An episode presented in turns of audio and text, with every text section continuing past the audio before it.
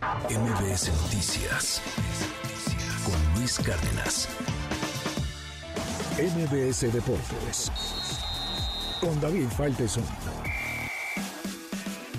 Hola Luis, ¿cómo estás? Saludos, muy buenos días, un abrazo para todos. Pues el Cruz Azul ha vuelto al liderato general de la competencia anoche con una buena exhibición en León, en un partido que tuvo, pues, eh, tuvo espectacularidad en la primera parte y luego tuvo un, incidente que se fue la luz durante casi media hora en el estadio de León. Regresó, el equipo de casa se acercó al marcador, pero a final de cuentas, Uriel Antuna sentenció el juego, gran victoria de Cruz Azul, sigue jugando muy bien al fútbol, vuelve al liderato general de la competencia que por una noche le había quitado el Pachuca y bueno, tiene que enfrentarse al América el fin de semana en lo que se espera sea un partidazo. Y hablando del América, una actuación muy, muy floja del América en la cancha del Azteca, empató a dos con el Mazatlán, perdía dos goles por uno, marcó dos tantos el delantero paraguayo del equipo porteño amarilla y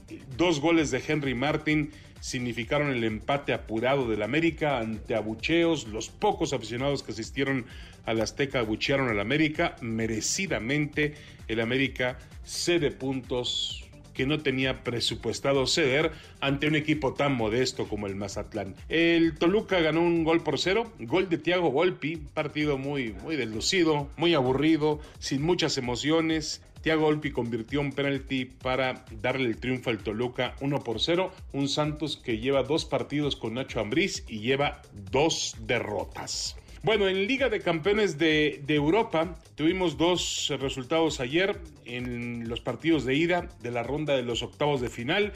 El Porto le gana al Arsenal con un gol del brasileño Galeno ya sobre el final del partido. Una buena victoria del equipo portugués, pero bueno, tiene que volver, tiene que jugar la vuelta en Londres donde será favorito el Arsenal, mientras que el Napoli y el Barcelona, dos equipos en, pues en desgracia, vamos a llamarle así, empataron a uno. Lewandowski, el polaco, abrió el marcador para el equipo del Barça al minuto 60 y unos minutos más tarde Oshimen, el africano, empató para el conjunto napolitano. Hoy en la Europa League juega el Feyenoord, donde actúa Santi Jiménez frente a la Roma, un partido difícil porque el equipo holandés permitió un empate en casa, así que tendrá que ir a ganar el Estadio Olímpico. Y bueno, hay que también tomar en cuenta que Santi Jiménez atraviesa una racha de partidos consecutivos sin poder anotar goles, lo cual ahora se presenta como una buena oportunidad para él. Está repuesto de sus lesiones y saldrá como titular frente a la Roma esta tarde. La noticia del día ayer es que la Fiscalía General de la República ha abierto dos carpetas de investigación sobre la gestión de Ana Gabriela Guevara. Esto promete con convertirse en un escándalo. Hay presuntos malos manejos y posibles desvíos superiores a los 200 millones de pesos. La acusación no tiene un origen político y tampoco proviene de algún atleta descontento, que habría muchos, son de la Auditoría Superior de la Federación. Solamente en el 2020, 18 actas distintas por corrupción y mal manejo de recursos adquiridos por la Comisión Nacional del Deporte. Se habla de eventos fantasmas, abanderamiento de panamericanos que se le dio a una empresa, se habla también de irregularidades en el tema de la contratación de entrenadores por 77 millones de pesos. Bueno, hasta se habla, Luis,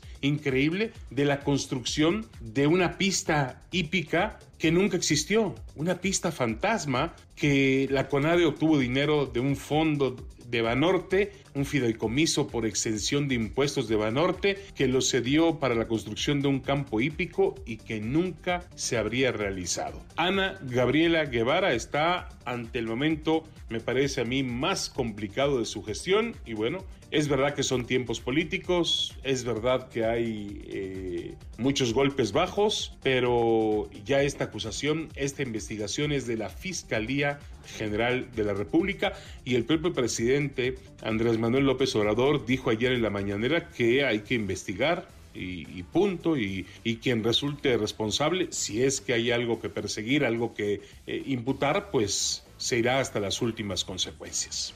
Ojalá.